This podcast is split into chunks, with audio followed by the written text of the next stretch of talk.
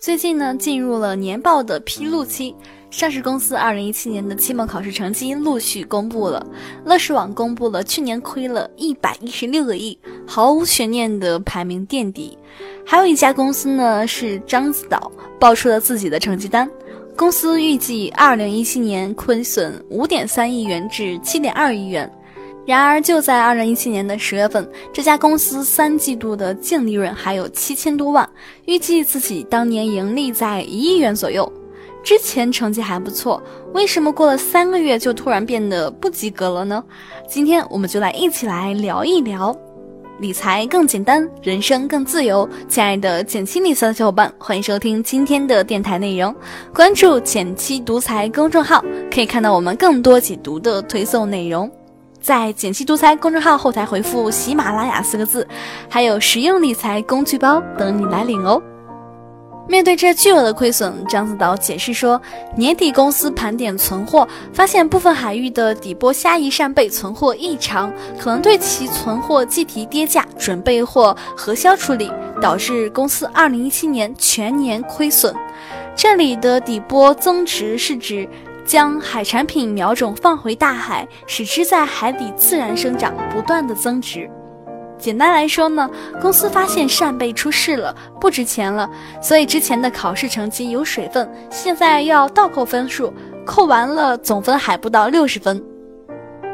俗话说，人不能在同一个地方跌倒两次，但这已经是獐子岛的扇贝第二次出事了。二零一四年的十月份，獐子岛公告自己几年前在海里播下价值七亿元的虾夷扇贝，受到一场冷水团的影响，几乎全军覆没。因为这个缘故呢，獐子岛的存货也受到了严重的损失，导致当年净利润亏损十一点八九亿元。然而，就在二零一五年的六月份，公司又发布公告说，扇贝生长正常，符合预期，尚不存在减值风险。所以有人就吐槽说，獐子岛家的扇贝游回去又能游回来，是一只经常旅行的扇贝。说不定他这次又是出门旅行，去给股东们拍照了。不过呢，持有獐子岛的股民怕是没有心情开玩笑了。上一次出事，股价两个月跌了百分之三十五左右，这一次停牌前是七块七毛，不知道这一次又会跌多少呢？很多人可能就会不理解，说獐子岛的扇贝跑路和存货损失有什么关系呢？像这样的股票，我们怎么才能避开呢？首先，我们要知道，獐子岛是一片海域，位于中国的大连，獐子岛集团拥有这片海域的使用权。这家公司的主营业务呢是水产养殖加工，产品主要是虾夷扇贝、海参、鲍鱼等高档的海珍品。那从它的业务范围来看呢，这是一家农林牧渔行业的上市公司。看了一下它一七年三季度的资产负债表，发现存货占总资产的近百分之四十，比例比较高。而存货当中呢，有大部分是没有卖出去的虾夷、扇贝等水产品，所以扇贝一跑路，受损最大的就是存货了。二零一四年呢，獐子岛的存货一下子减少了七点三亿元，少的就是那些旅游的扇贝，而存货的这笔七亿元的损失被计入到利润表中的营业外支出，对当年的净利润也造成了巨大的打击。要知道，二零一四年的公司营业总收入总共也就二十六亿多元，扣掉营业成本二十二亿多元，毛利才四亿元不到。结果存货一下子亏了七亿元，辛辛苦苦一下来，一年都白干了。你说气不气？像獐子岛出现这样的存货异常的情况，大家并不要觉得很奇怪，因为这和它的所属行业有关。农林牧渔，农林牧渔行业的存货有一项别的公司没有的，叫做生物资产。比如说养猪的公司，它没有卖出去的猪；种蔬菜的公司没有卖出去的蔬菜。这些在存货里都列为生物资产。那生物资产呢？有一个问题就是盘点起来不是很容易。猪或者牛羊什么的还能挨个的清点一下。水里的扇贝你怎么盘点数量？难不成派潜水员下去一个个统计吗？事实上呢，审计师的盘点方法是手工抽样调查，比如说在某一个区域捞几个上来，根据养殖的面积估计一个大概的数量。但显然这样的方法误差比较大，也给上市公司提供了人为操纵的空间。比如说，他说自己有十万元存货，结果年底要做账了，又说存货损失了九万元，审计师也很难去查证，总不见得穿上潜水装备下去一个个数清楚吧？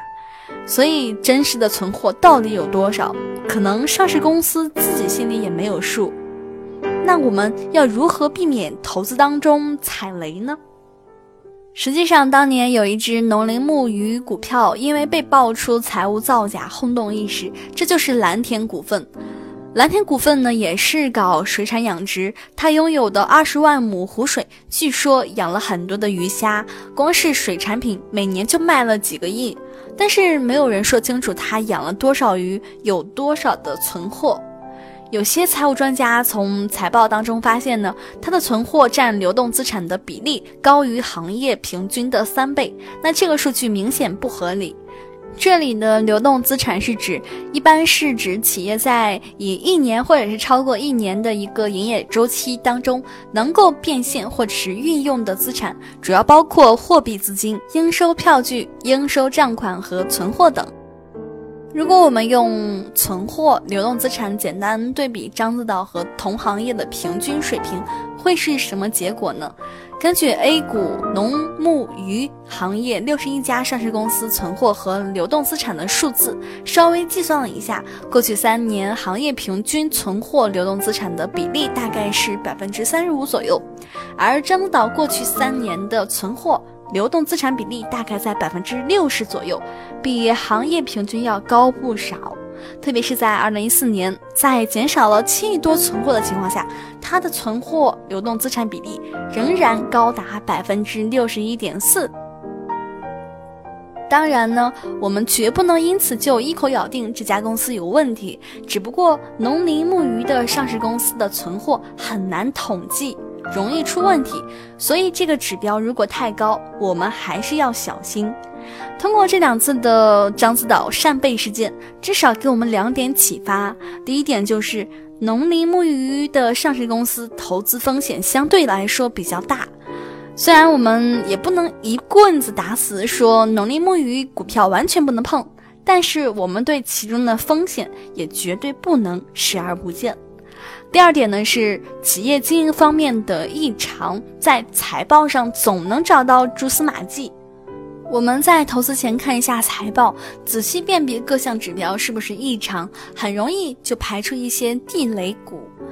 最后呢，还是要强调一下，财务指标不合理，并不代表一定存在造假。但是我们如果能稍微懂一点财务分析的方法，不就是很容易能避开这样的风险了吗？好了，今天内容就到这里。如果你喜欢今天内容，欢迎给我点个赞哦。